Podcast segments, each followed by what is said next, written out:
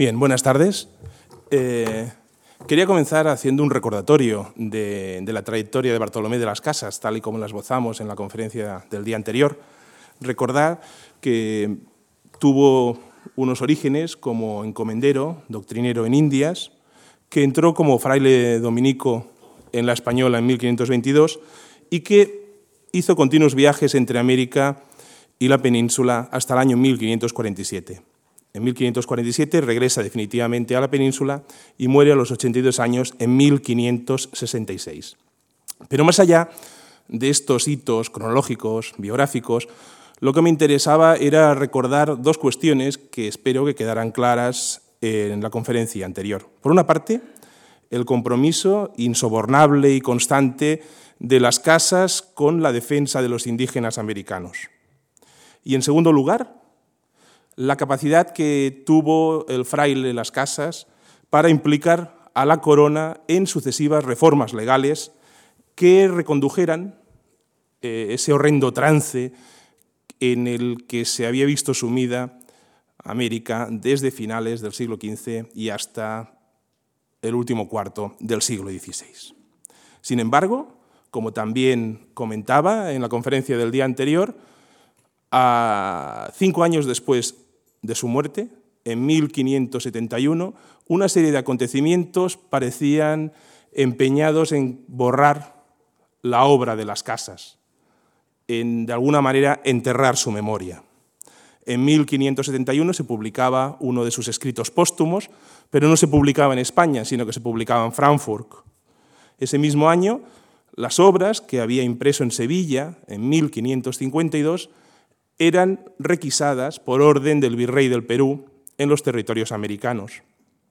A fines de 1571, asimismo, el monarca Felipe II ordenaba recoger absolutamente todos los escritos, manuscritos, papeles que el difunto fraile había confiado al Colegio de San Gregorio de Valladolid.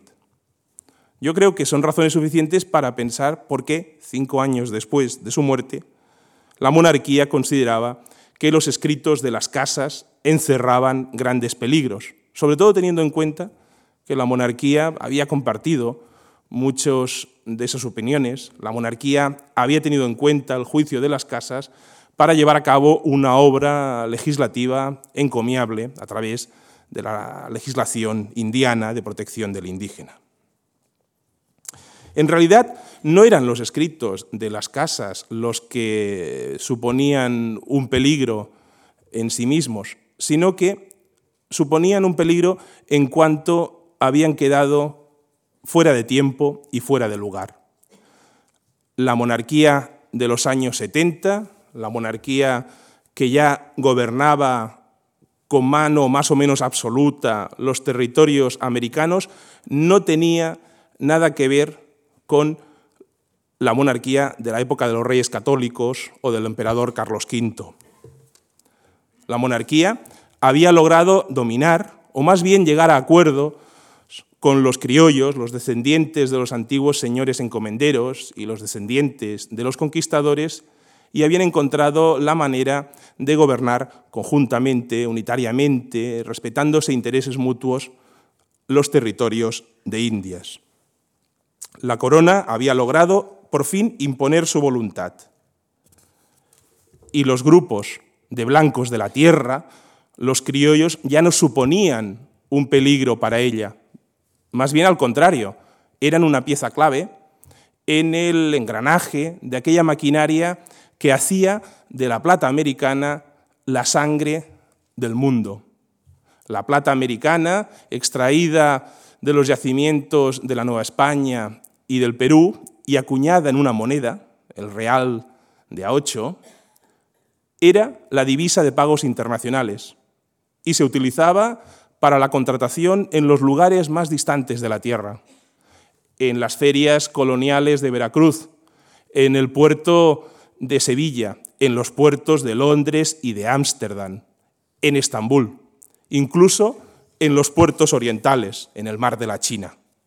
En este nuevo orden de cosas, una monarquía que gobierna América con la aquiescencia de los criollos, con la colaboración de los propios criollos, la obra de las casas, como he dicho, ofrecía una óptica muy distorsionada del mundo americano. Pues las casas siempre había presentado las Indias como sumidas en una permanente anarquía. La denuncia odiosa que hacía las casas de los abusos de los conquistadores no había admitido jamás matices. Y como sabemos, como dije el otro día, su cólera aumentó en los últimos años de su vida, dedicados a la defensa de los indígenas del Perú. Yo creo que en 1571 las denuncias de motolinía no hubieran caído en saco roto, como había ocurrido en 1555. Quince años atrás, el franciscano Motolinía acusaba a las casas y escribía, por lo que uno hizo, quiere el de las casas condenar a ciento, y lo que cometieron diez quiere atribuir a mil, y disfama a cuantos acá han estado y están. Y además advertía de los peligros que entrañaba la obra de las casas. Lo que escribió las casas, mañana lo leerán los indios y otras naciones, en detrimento de la soberanía española. Y efectivamente, no se equivocaba el franciscano. Las casas fue pronto famoso en Europa por una de sus obras más divulgadas. Hay que decir que también era una de sus obras más compediosas, más esquemáticas, la brevísima relación sobre la destrucción de las Indias, escrita durante la década de 1540 y publicada en 1552 con los otros tratados sevillanos. La brevísima, todo hay que decirlo, es un libro sobrecogedor. Es un testimonio muy cruel sobre la América del siglo XVI, que la presenta como un recital de violencia sin parangón, en una sociedad la americana de la época, que aparece en manos de las, o a partir de la pluma de las casas como absolutamente desquiciada. Pero nosotros sabemos que el legado de las casas es mucho más que la brevísima, y hemos de saber hacer justicia a su trayectoria intelectual. Es lo que aquí me propongo. Con Bartolomé de las Casas, la última impresión es la que cuenta, y sus obras siempre nos reservan una novedad, un asombro, ya sea por sus imágenes literarias, por su estilo, por la lucidez de las imágenes que presenta, de las, ideas que presenta. Leer su historia de las Indias, su apologética historia sumaria u otros tratados, nos permiten considerar a las casas ya no como un autor español eh, con orientación americana, ya no como un cronista que describe todo lo que acontece en Indias a lo largo del siglo XVI, sino, y es la tesis que pretendo defender aquí, nos permite considerar a las casas como uno de los grandes pensadores del siglo XVI. En ocasiones se le criticó por una mediocre formación educativa. Motolinía, recordemos, decía que las casas conocía solamente unos cuantos cánones. Sin embargo, sabemos que fue un estudioso a lo largo de toda su vida. Conocía muy bien la lengua latina, el latín, pues había frecuentado, es posible, que frecuentara la, escuela que Antonio de Nebrija, eh, el célebre humanista, regentó durante un tiempo en la ciudad de Sevilla. Lo cierto es que el latín de las casas es excelente y se permitió reprochar en ocasiones errores gramaticales a sus contrarios. Además, hemos de tener presente que las casas se encierra en aquel gran silencio durante una década en el convento de la Española, lo que le permitió profundizar en la literatura erudita y completar sin duda sus conocimientos. Con todo, no es el encierro no es el aislamiento lo que caracteriza a las casas ni a su pensamiento. Las casas forman parte de una época, forma parte de un grupo de dominicos que estuvieron relacionados con la renovación escolástica desde finales del siglo XV y que serán conocidos como la Escuela de Salamanca, pues tuvieron en Salamanca su Atenas referencial. Las Casas tuvo contactos frecuentes con los compañeros de su orden y participó en los debates de la vanguardia intelectual de la Europa coetánea. Las Casas, por tanto, puede ser considerado un humanista cristiano, con un pensamiento y una obra que se inscriben coherentemente en lo que podría ser la República de las Letras tan elogiada por los renacentistas. Si pasamos a aspectos más concretos, yo creo que algo que destaca en las casas, en la obra de las casas, es sobre todo su ansiedad por la escritura, su grafomanía. Las casas fue muy consciente del poder de la pluma que tuvo entre manos. Sus, escritos le sirvieron para saldar querellas contra sus adversarios, pero sobre todo le sirvieron para llenar toda su obra de referencias autobiográficas. El estilo de las casas es contundente, y esto lo diferencia de otros cronistas. Es contundente porque las casas escribió sobre lo que vivió. Y las casas, además, es un maestro del convencimiento. Sin duda, es la fuerza persuasiva de la brevísima la que sedujo a los enemigos de la monarquía hispánica, de la misma manera que esta brevísima había cautivado el interés del príncipe Felipe. Las casas siempre apelaba a la emoción del lector, pues sabía que el lector quedaba conmovido por el testigo directo que iba poniendo sobre el papel evidencia tras evidencia. Las casas escribe literalmente que la experiencia es la maestra de todas las cosas y siempre es en la experiencia sobre lo que justifica sus peticiones de amparo ante la monarquía. Mucho del material escrito por parte de las casas aún conserva ecos o sombras, evidencias de su oralidad, pues antes de ser escrito, esas mismas frases, esas mismas ideas fueron presentadas en audiencias, en juntas, en exposiciones ante monarcas y consejeros. Eso explica a veces la sensación que experimentamos cuando leemos, cuando leemos sus obras eh, más extensas, que parecen ser una especie de mosaico. La narración pasa de un tema a otro, hay extraños rodeos y muchas veces el autor no sigue un orden cronológico dado. Tenemos la sensación de que sobre, en las casas, a la hora de describir el mundo americano, domina sobre todo el espacio y no tanto, y no tanto el tiempo. Lo que pretende es, las casas es acumular experiencia, acumular información. Las, las indias, para las casas, son siempre, sobre todo, espacio. Espacio de apocalipsis, como comenté en sus años, como comentará en sus años iniciales en las Antillas, pero también espacio descrito en términos placenteros, una especie de locos amoenus, pues las casas, a las casas le cuesta realizar una separación entre lo idílico de los indios, de los indígenas americanos y lo fabuloso de la geografía que los, que los, que los contiene. En este sentido, en este sentido, llama mucho la atención la manera como las casas describe al nuevo mundo. Lo describe de una manera exagerada, con tendencia al sobrepujamiento. Por ejemplo, para la isla de la Española, dice que existen cinco reinos en la Española, uno de los cuales es mayor que Portugal y harto más felice y digno de ser poblado.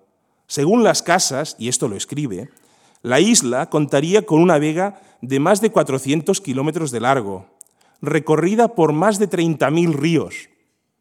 Las costas de tierra firme, para las casas, estaban repletas de población, todas llenas como colmenas de gente. En la Nueva España, las casas situaba ciudades más habitadas que Toledo y Sevilla y Valladolid y Zaragoza juntamente con Barcelona. Estos datos, lógicamente, no pueden ser más que considerados como fabulosos, pero en realidad eran parte de las fórmulas retóricas que utiliza como escritor avezado. Son una manera de captar y mantener el interés para el lector y para el oyente, que previamente ha escuchado sobrecogido los relatos del fraile.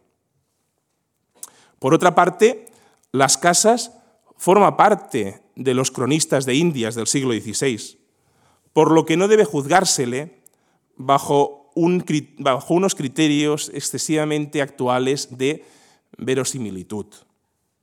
La labor, hemos de recordar que la labor de los cronistas fue un eslabón más en esa cadena de conocimientos, en ese proceso de invención del nuevo mundo desde la óptica occidental. El esfuerzo por describir, por nombrar el mundo americano desde los parámetros intelectuales del Renacimiento fue enorme y se llevó a cabo en tres secuencias.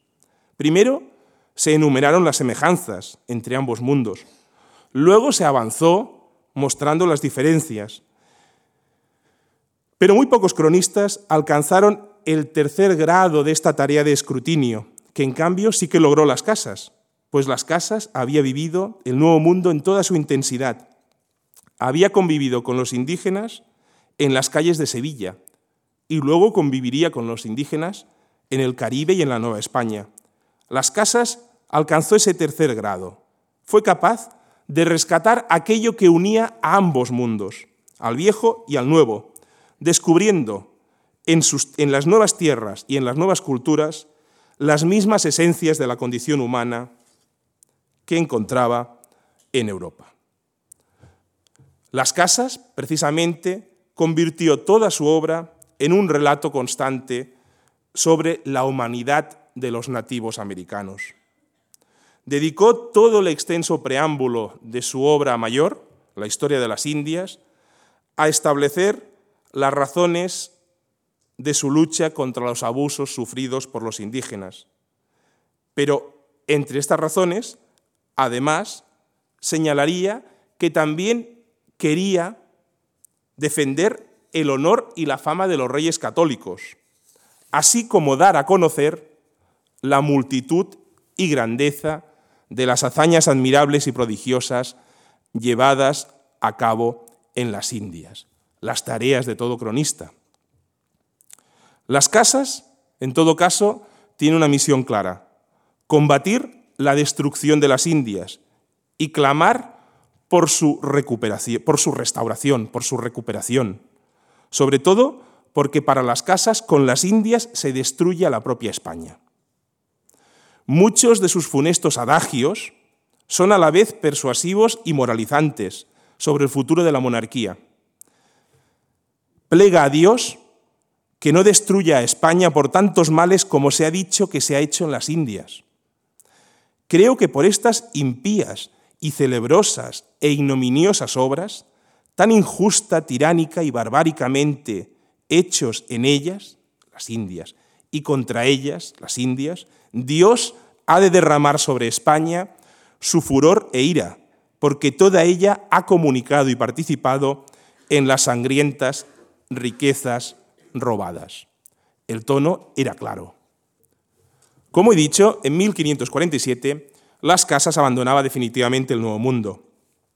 Quienes creyeran por entonces que los indígenas acababan de perder a uno de sus más ardientes defensores se equivocaban.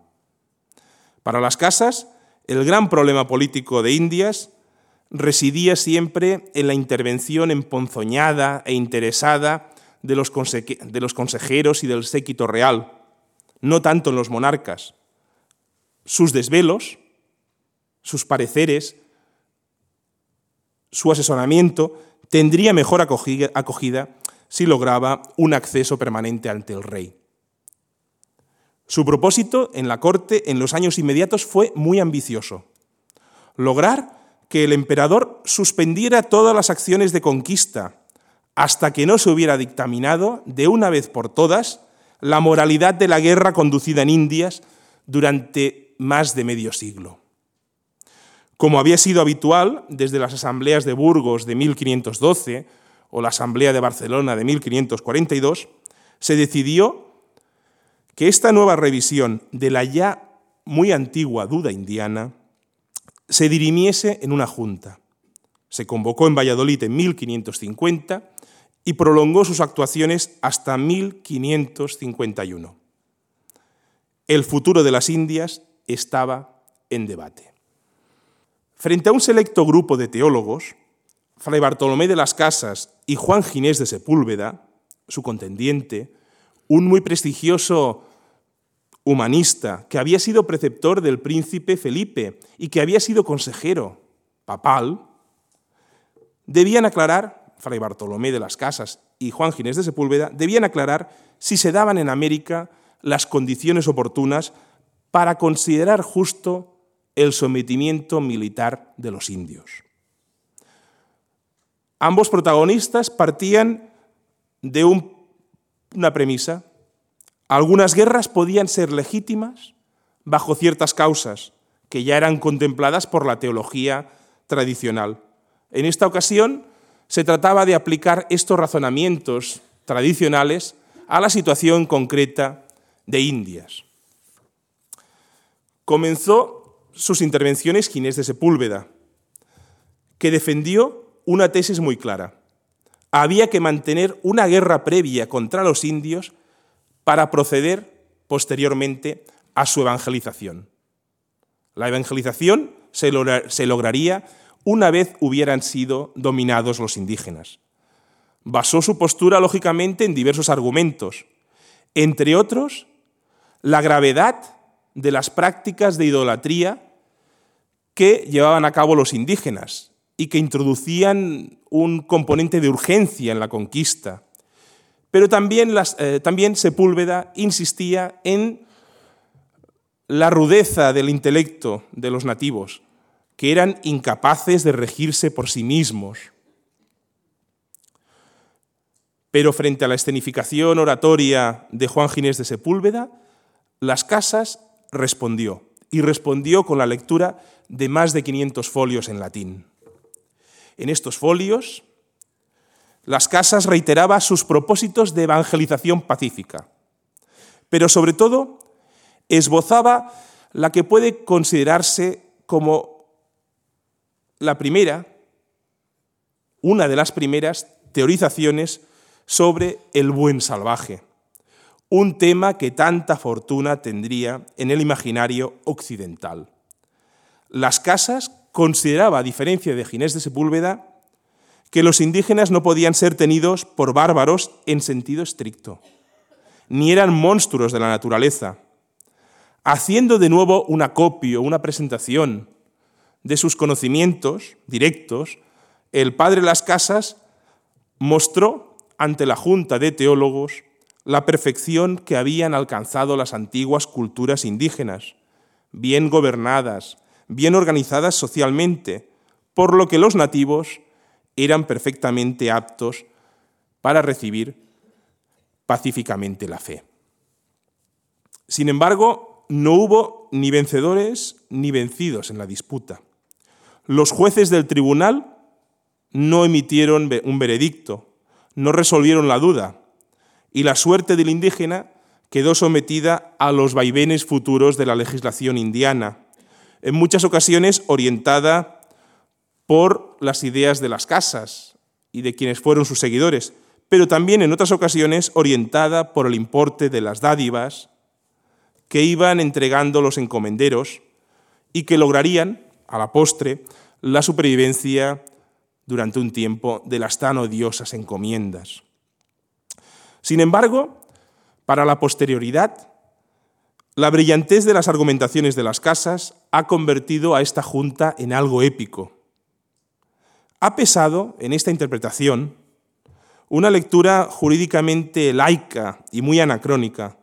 No hay que olvidar, en todo caso, que las casas, como Ginés de Sepúlveda, siempre se movieron en las coordenadas de la antropología cristiana de la época. Y hay que recordar que las casas fue un escolástico consumado. Como en otras facetas de sus múltiples obras, de su, de su incansable actividad intelectual, las ideas teológicas de las casas no pueden ser examinadas de forma aislada, sino que deben ser contextualizadas. Esto, además, permite apreciar el valor de sus contribuciones, porque si bien parecen referirse casi siempre a cuestiones peculiares, particulares del mundo americano, muy pronto, muy pronto, las casas, en, sus, en sus ideas, vuela más allá y acaba diseñando teorías de aplicación universal. Esto diferencia a las casas de otros proyectos teológicos, eclesiásticos, presentes en las Indias del siglo XVI, como los de Fray Toribio de Benavente, Motolinía, o como los de Juan Vasco de Quiroga, que eran por otra parte también acreditados defensores de los indios. Me he referido a ello con anterioridad y creo que conviene insistir al respecto. Las Casas fue siempre un hombre de frontera que convivió con los indígenas en Sevilla, que había sido encomendero y que había sido esclavista, que había conocido incluso al indígena aún indómito ante el imperio, no dominado. Todo ello provocó en las casas una sensación de, de culpabilidad que superó a través de su labor intelectual, que no fue tanto de arrepentimiento como de un intento sincero de rectificación. Por eso, la actitud de las casas no es en modo alguno paternalista, sino que siempre parte de conceder una libertad esencial a los indígenas. Por eso, en su proyecto también de justicia bíblica, que podría y debía aplicarse en Indias, no encontramos en las casas el milenarismo de establecer una nueva Jerusalén en Indias, que es el propósito de Motolinía y de la tradición franciscana, ni tampoco las casas se empeña en aplicar los planteamientos humanistas cristianos al modo utópico, que es algo que un procedimiento que lleva a cabo el Tata vasco de Quiroga en los pueblos doctrina, en los pueblos de indios de Pázcuaro. Por el contrario, la justicia bíblica para las casas debe instaurarse ipso facto, aquí y ahora, en las Indias del siglo XVI, y debe ser plena y total para el indígena, porque le corresponde por derecho natural. Por eso la ideología de las casas en muchos casos sí que admite un adjetivo, el de profético, pues las casas entiende su misión como la de los profetas del Antiguo, régimen, del Antiguo Testamento. Perdón. Debía denunciar todas aquellas acciones inicuas que impidieran la salvación del cristiano. Pero téngase en cuenta una cosa, la salvación del cristiano, fuera conquistador o fuera indio. Precisamente, en su gran obra teológica, en su tratado titulado Del único modo de atraer a los pueblos a la verdadera religión, Bartolomé de las Casas afirma que todos los pueblos están invitados por Dios a formar parte de la comunidad de creyentes.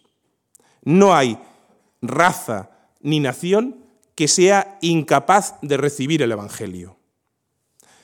Y el único modo de convocar a los hombres a la fe es mediante la predicación pacífica del Evangelio, porque de esta manera se persuade al entendimiento, dice las casas, para que éste mueva suavemente y sin violencia a la voluntad. Y así el neófito acepte la verdad eterna. Y aquí uno de los planteamientos más radicales de las casas. Unir definitivamente en la historia de las misiones la cristianización y la civilización, en un mensaje aplicable por igual a indios y conquistadores. Con esto, sin duda, las casas se alza sobre su época y se anticipa al respeto por todas las etnias y naciones, al margen de su desarrollo cultural, contraviniendo las tesis de Ginés de Sepúlveda. Las casas postula una naturaleza humana común al conjunto de seres humanos de la creación. Ahora bien, tampoco hagamos una lectura en clave demasiado contemporánea de las casas, como se ha pretendido en ocasiones. Las casas se ha presentado puntualmente como fundador de una línea de pensamiento que a partir de esa identificación esencial de la igualdad entre todos los seres humanos, fundamentaría la convivencia en el respeto por la diversidad cultural del mundo. De nuevo, en última instancia, no hay que olvidarlo en ningún caso, la finalidad de las casas es la evangelización cristiana, que jamás será rechazada por nadie si es conducida mediante la evangelización pacífica.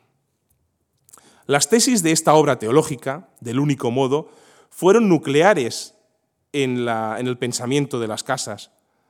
Jamás publicó este tratado, aunque hizo referencias continuas a este escrito en muchas de sus otras obras. En su época, sin embargo, estas ideas que plantea las casas fueron fuente de inspiración, por supuesto, de diversas leyes eh, aplicadas sobre Indias, pero también incluso podemos percibir su huella en algunas bulas pontificias referidas a América. En su polifacética actividad también existió un Las Casas preocupado por las cuestiones jurídicas. En este sentido, los historiadores del derecho han reprochado a las casas su ligereza en el tratamiento de las cuestiones jurídicas. Se ha insistido en que las ocupaciones del fraile dominico eran múltiples, sin duda. Se ha dicho que no tenía tiempo para formarse adecuadamente en las materias del derecho. Y en última instancia, se ha advertido que las casas depende doctrinalmente, en todo lo que hace referencia a cuestiones jurídicas, de la obra coetánea de Francisco de Vitoria y, también de la ayuda directa de muchos de sus compañeros dominicos en Valladolid. Un elenco de grandes nombres, Domingo de Soto, Melchor Cano, Bartolomé de Carranza. Esta afirmación, sin embargo, contrasta con la prolijidad de los escritos de las casas sobre cuestiones de teoría política y de teoría jurídica. De este modo, la realidad es muy distinta. Y el primero que desmiente lo, ligero, lo superficial de sus conocimientos de derecho es el propio Las Casas. En 1551, cuando estaba a punto de cumplir los 70 años, hizo un alto en el camino, que a lo sumo sería un respiro, porque seguía trabajando en esos momentos febrilmente para redactar precisamente sus 30 proposiciones muy jurídicas.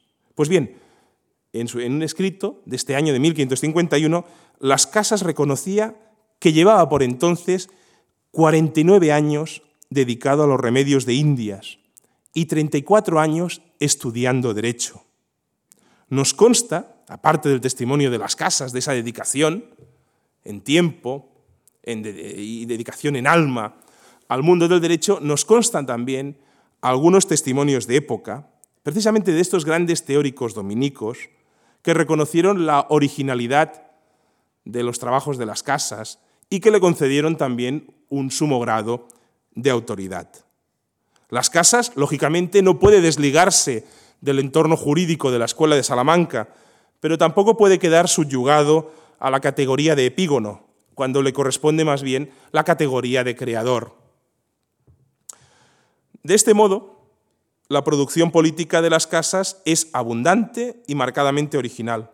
Su tendencia, ya lo he dicho, fue partir del examen de situaciones particulares y asuntos americanos para plantear cuestiones teóricas mucho más universales.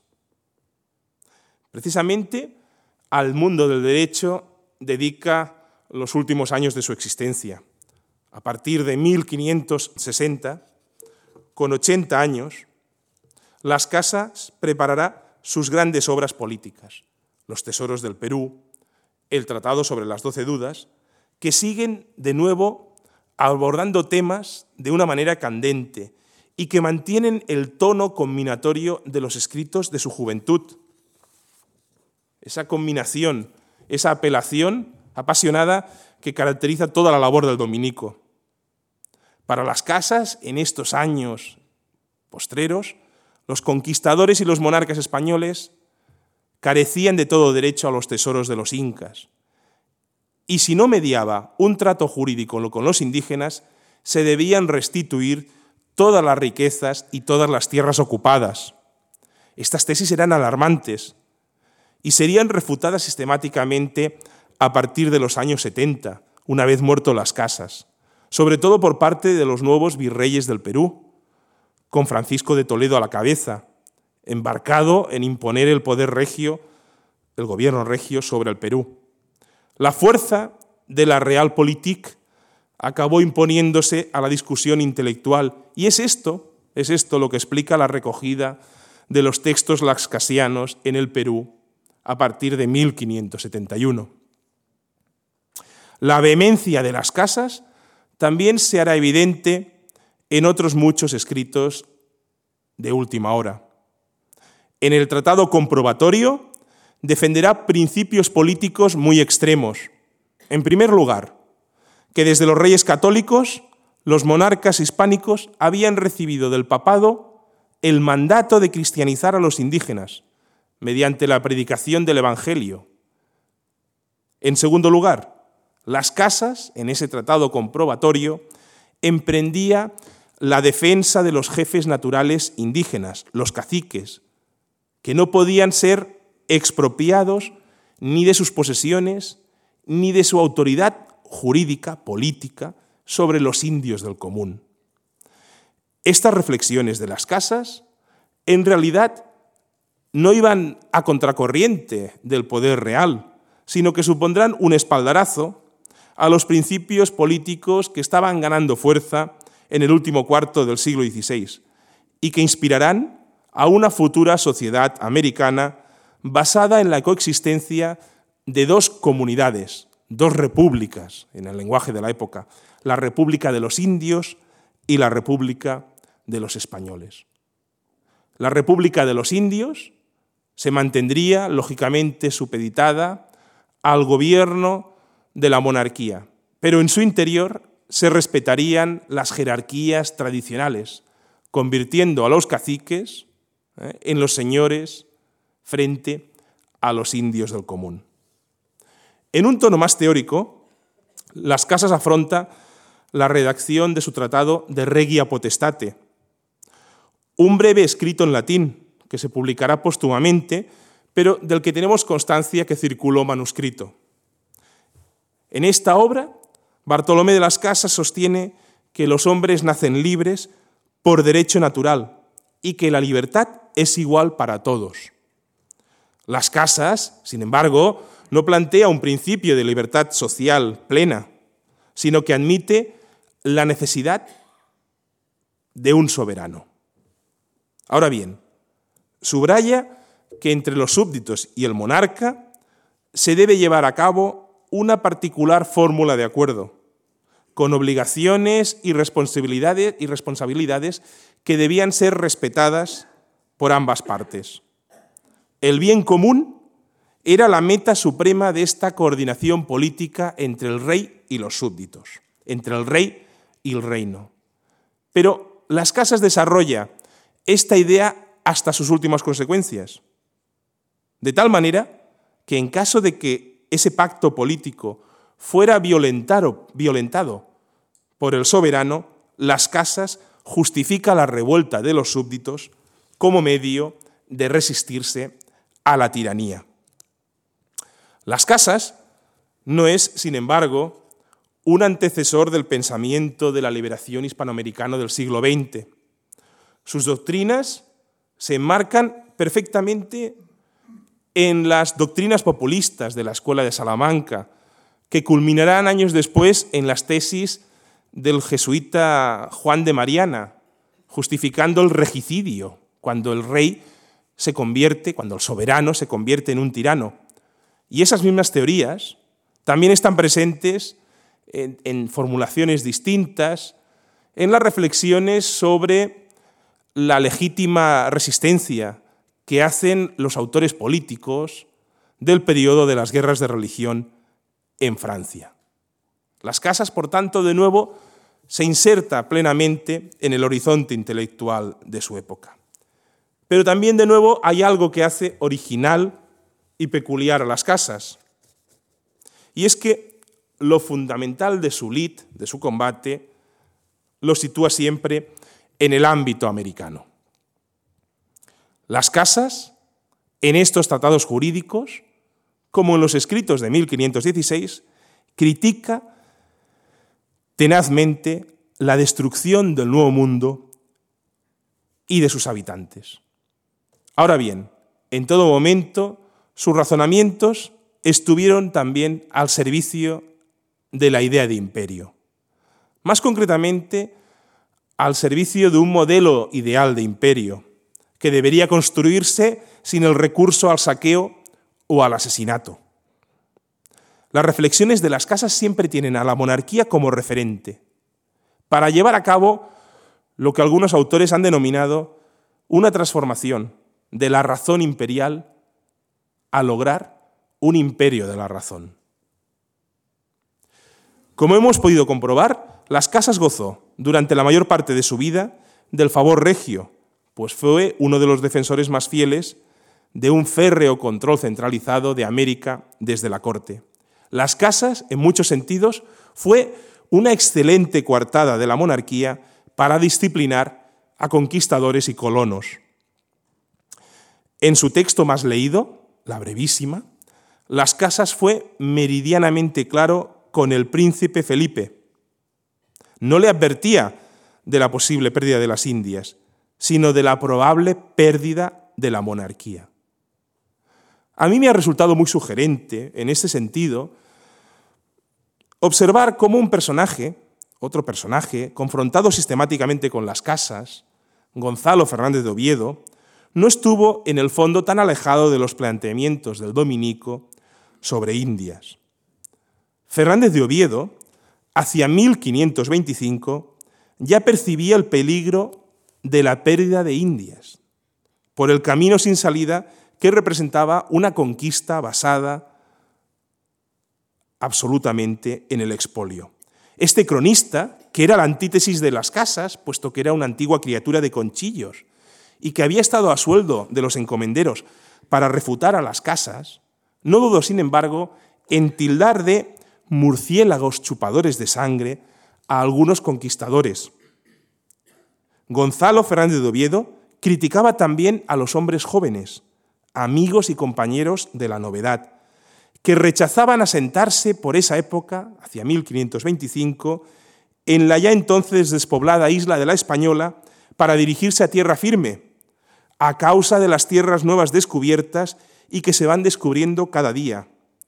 En el fondo, en 1525, en los oídos de Gonzalo Fernández de Córdoba, aún resonaba la frase que se atribuye a Francisco de Bobadilla, aprovechaos cuanto pudiéredes, porque no sabéis cuántos tiempo os durará.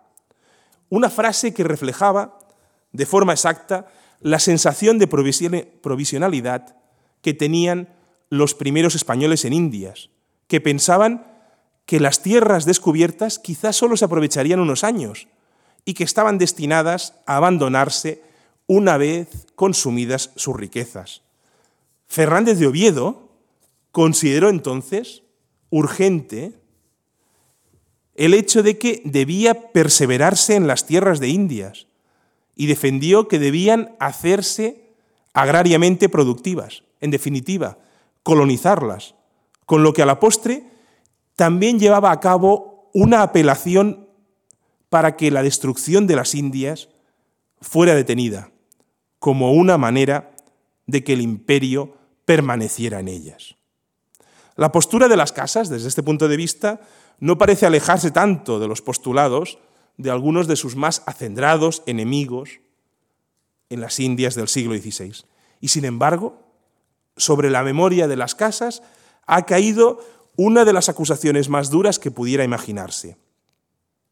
Haber sido el personaje creador de la leyenda negra contra España, o al menos haber sido el primero de la tríada de referentes fundadores, las casas, el protestante Reginaldo Gómez Montano y el antiguo secretario real Antonio Pérez. La leyenda negra existió y en buena medida ciertamente se gestó en el siglo XVI. De la misma forma que gran parte del antiamericanismo de los intelectuales europeos durante el siglo XX radicaba en el carácter de Estados Unidos como potencia hegemónica, podemos establecer un paralelismo con el caso español.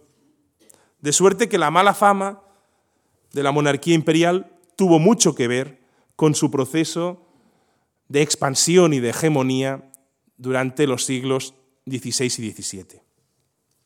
¿Pero fue acaso Las Casas un crítico del imperio? Ciertamente, Las Casas había criticado durísimamente la actuación de los conquistadores en América. Especialmente duro se mostró en las páginas de la Brevísima, donde llegó a justificar como guerra santa la que pudiera emprenderse contra los conquistadores.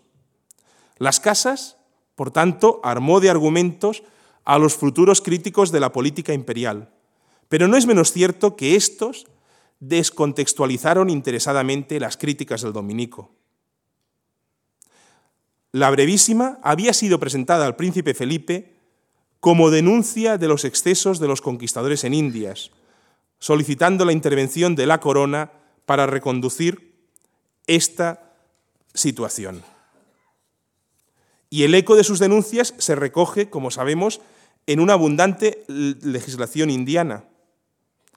Sin la obra conjunta de los eclesiásticos, con las casas, y de la corona, la suerte de los indígenas americanos en el siglo XVI hubiera sido muy diversa.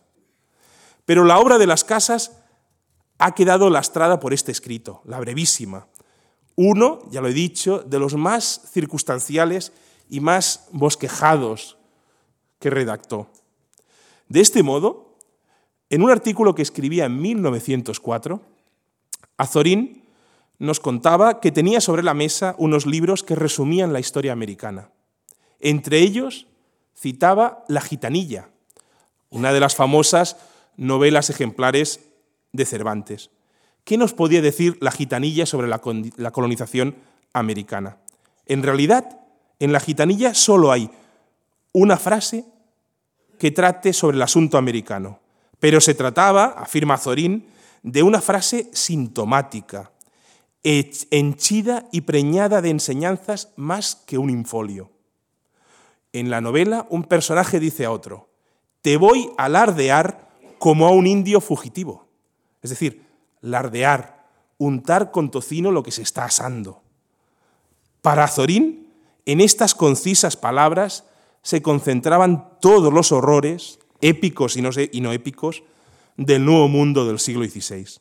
Los ecos de las casas, que había descrito las inhumanidades, y las salvajadas cometidas contra los indígenas son claros, tanto en Cervantes como en la lectura que Azorín hace de Cervantes. Pero, ¿es que acaso son Himalayas de la, de la mentira estas atrocidades que relata las casas para las Indias del siglo XVI? Yo creo que más, de, más allá del exceso retórico o de la, de la apelación enfática al testimonio personal, que es una constante en la obra de las casas, sería ridículo por mi parte valorar los excesos de la guerra. En la América del siglo XVI y en la Europa del siglo XVII, la guerra es excesiva en todos los sentidos.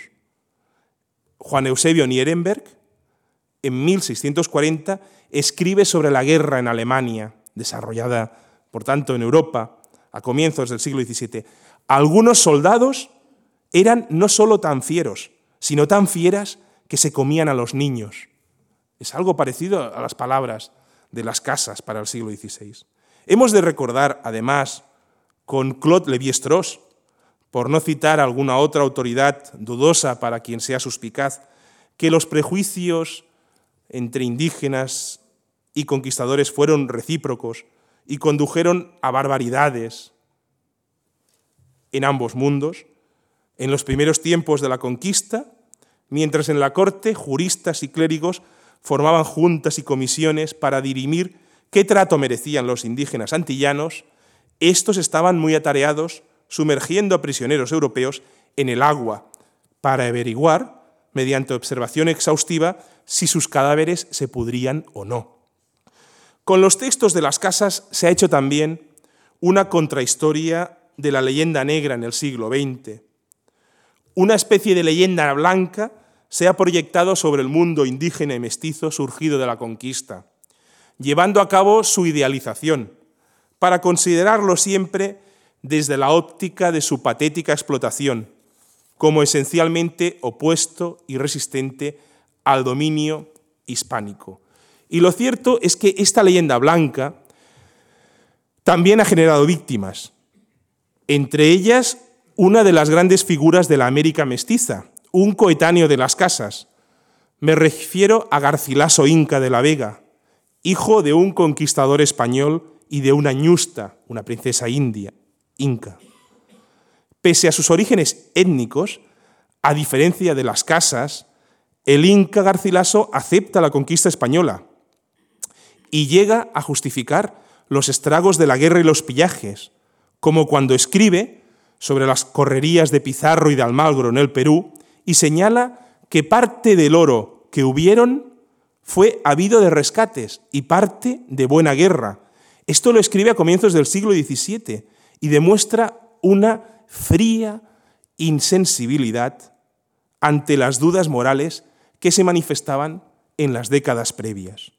La obra del Inca Garcilaso ataca también las leyes nuevas y sobre todo contiene una invectiva tremenda contra las casas, al que presenta como instrumento del demonio en Indias. Para el Inca Garcilaso no existe ninguna contradicción entre la conducta de los encomenderos y los preceptos cristianos.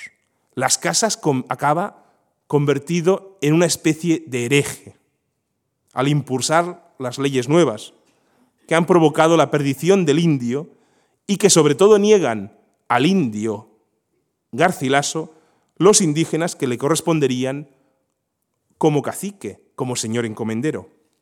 Garcilaso y las casas se encontraron una vez en sus vidas. Ocurrió en Madrid en 1562 y el encuentro fue posteriormente rememorado por el Inca en sus comentarios reales y dice, y porque supo que yo era de Indias, las casas me dio sus manos para que se las besase. Pero cuando entendió que era del Perú y no de México, tuvo poco que hablarme. Las casas, de inmediato, reconoció en Garcilaso Inca a un miembro de la élite indígena, esa misma élite que junto con los criollos y el respaldo de la legislación monárquica en ciernes, acabó, gobernando desde 1570 el gran virreinato del Perú, dando definitivamente la espalda al mundo indígena más desfavorecido. Si el Inca Garcilaso es una víctima de la leyenda blanca, esa leyenda blanca que esencializa al indio, las casas es, más que creador, una víctima de la leyenda negra. Sus textos fueron leídos parcialmente y desvirtuados, y su censura, que las casas había dirigido en todo momento contra los conquistadores, se generalizaron por parte de sus adversarios, de los adversarios de la monarquía, al conjunto de la corona hispánica. Que los propósitos de las casas eran muy distintos a lo de los, a, lo de los inductores de la leyenda negra, se hace evidente cuando en 1559 hizo donación del manuscrito de la Historia General de Indias a los religiosos dominicos del Colegio de San Gregorio de Valladolid. Les pide expresamente que no lean la obra hasta pasados 40 años, y entonces, solo si vieren que conviene para el bien de los indios y de España, la manden imprimir para la gloria de Dios y manifestación de la verdad principalmente. Estas disposiciones las vuelve a reiterar en las cláusulas de su testamento. Su intención prioritaria es la protección del indio, pero en ningún caso hacer una crítica global a la presencia de la monarquía en América. Por supuesto, es difícil encontrar el término medio. La medida de oro entre las manos abiertas de Bartolomé de las Casas y sus mismas manos cerradas y agresivas. No pueden disociarse. Del dominico podremos glosar su carácter de viajero infatigable, lo que nos proporciona un gran valor documental a su obra, un valor documental, etnográfico, científico, a todas sus observaciones. Podremos alabar su método pastoral, su tesón por la justicia, con sus planteamientos doctrinales basados en el bien del mundo indígena. Pero también deberemos sopesar en un balance final los fracasos de algunos de sus proyectos evangelizadores y pastorales, sus invectivas descarnadas, su carácter agrio, su convencimiento de ganar la batalla de la memoria histórica frente a sus enemigos con los trazos, en ocasiones arbitrarios, de su pluma, sus maniobras e intrigas palaciegas. Los escritos de las casas, en su impiedad, nunca concedieron tregua e inquietaron y persiguieron las conciencias de los conquistadores hasta los años de su ancianidad. El escándalo suscitado por la sugerencia de las casas de no absolver a los colonos en sus lechos de muerte, si no devolvían antes los bienes arrebatados a los nativos, fue mayúsculo. El rigorismo de dominicos y de franciscanos, las negativas a conceder la absolución de crímenes, las privaciones del sacramento de la penitencia atenazaron la conciencia de los conquistadores, esos presuntos seres insensibles. El impacto del confesionario acabó fructificando en las cláusulas y mandas testamentarias de indemnización de los conquistadores para con los indios. Decían, me someto para descargar mi conciencia a lo que decidieron seis doctos teólogos. U otra cláusula, yo creía de buena fe que la conquista era lícita, pero como quiero aligerar la conciencia de mi padre, dispongo tal otra cláusula, por el mal que hice a los indios cuando hice la guerra en sus tierras. Finalmente, otro ejemplo, no sabía que esta guerra era injusta, pues nadie me lo había dicho desde el púlpito. Muchas de estas dudas de conciencia de los conquistadores acabaron siendo asumidas y generalizadas por la legislación indiana. Aunque esta legislación y estas dudas acabaron de aplicarse absolutamente, creo que en sus implicaciones morales siguen estando vigentes en nuestros días. Las casas tuvo una conciencia tan profunda de su tiempo que muchas de sus reflexiones han acabado por ser perennes. Y voy acabando. Bartolomé de las Casas fue sin duda una figura controvertida. Político o santo, teólogo jurista o político cristiano. Indudablemente nosotros solo podemos aportar argumentos, pero no nos atrevemos a dar una respuesta única a una pregunta que es hasta cierto punto insustancial por su ingenuidad. Las casas nos ha legado un inmenso testimonio, sin ninguna duda vivaz. Escribía en 1544, creo que yo llené el cielo y la tierra y otra vez toda la tierra con gritos, lágrimas y gemidos. Efectivamente, estoy convencido que lo más importante del personaje fue sencillamente su vida, su testimonio valiente que nos ha dejado, y acabo con una cita suya, su testimonio valiente que nos ha dejado, una memoria fresca y viva hasta de los más pequeños y de los más olvidados. Muchas gracias.